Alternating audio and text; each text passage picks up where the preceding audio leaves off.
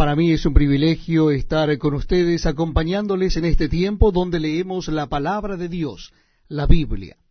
Lo estamos haciendo en el Nuevo Testamento y nuestra cita bíblica es en la primera carta de Juan, en esta oportunidad en el capítulo 2. Primera carta o primera epístola de Juan, capítulo 2. Dice así la palabra de Dios. Hijitos míos, estas cosas os escribo para que no pequéis.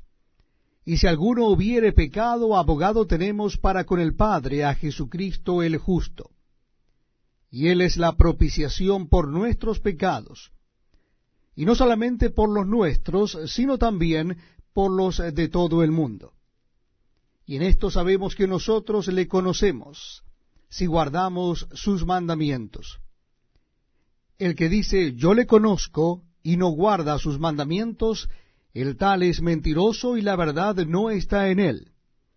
Pero el que guarda su palabra, en este verdaderamente el amor de Dios se ha perfeccionado, por eso sabemos que estamos en él. El que dice que permanece en él debe andar como él anduvo. Hermanos, no os escribo mandamiento nuevo, sino el mandamiento antiguo que habéis tenido desde el principio. Este mandamiento antiguo es la palabra que habéis oído desde el principio. Sin embargo, os escribo un mandamiento nuevo que es verdadero en él y en vosotros. Porque las tinieblas van pasando y la luz verdadera ya alumbra. El que dice que está en la luz y aborrece a su hermano está todavía en tinieblas. El que ama a su hermano permanece en la luz, y en él no hay tropiezo. Pero el que aborrece a su hermano está en tinieblas, y anda en tinieblas, y no sabe a dónde va, porque las tinieblas le han cegado los ojos. Os escribo a vosotros, hijitos, porque vuestros pecados os han sido perdonados por su nombre.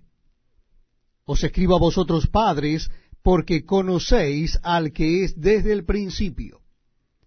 Os escribo a vosotros jóvenes, porque habéis vencido al maligno. Os escribo a vosotros hijitos, porque habéis conocido al Padre.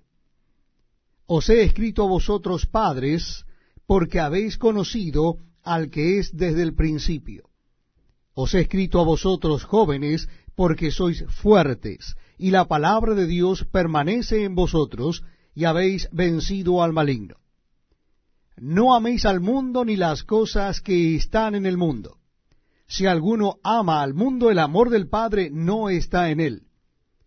Porque todo lo que hay en el mundo, los deseos de la carne, los deseos de los ojos y la vanagloria de la vida, no proviene del Padre, sino del mundo. Y el mundo pasa y sus deseos, pero el que hace la voluntad de Dios permanece para siempre.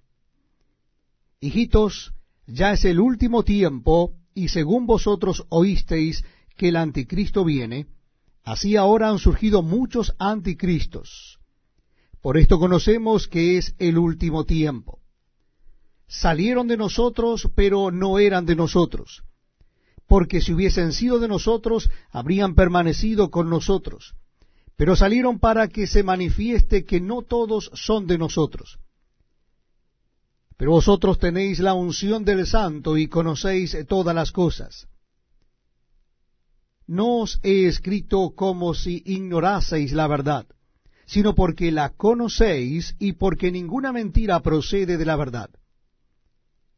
¿Quién es el mentiroso sino el que niega que Jesús es el Cristo? Este es anticristo, el que niega al Padre y al Hijo. Todo aquel que niega al Hijo tampoco tiene al Padre. El que confiesa al Hijo tiene también al Padre. Lo que habéis oído desde el principio permanezca en vosotros. Si lo que habéis oído desde el principio permanece en vosotros, también vosotros permaneceréis en el Hijo y en el Padre. Y esta es la promesa que Él nos hizo, la vida eterna. Os he escrito esto sobre los que os engañan. Pero la unción que vosotros recibisteis de él permanece en vosotros, y no tenéis necesidad de que nadie os enseñe. así como la unción misma os enseña todas las cosas, y es verdadera y no es mentira, según Elia os ha enseñado, permaneced en él. Y ahora, hijitos, permaneced en él, para que cuando se manifieste tengamos confianza, para que en su venida no nos alejemos de él avergonzados.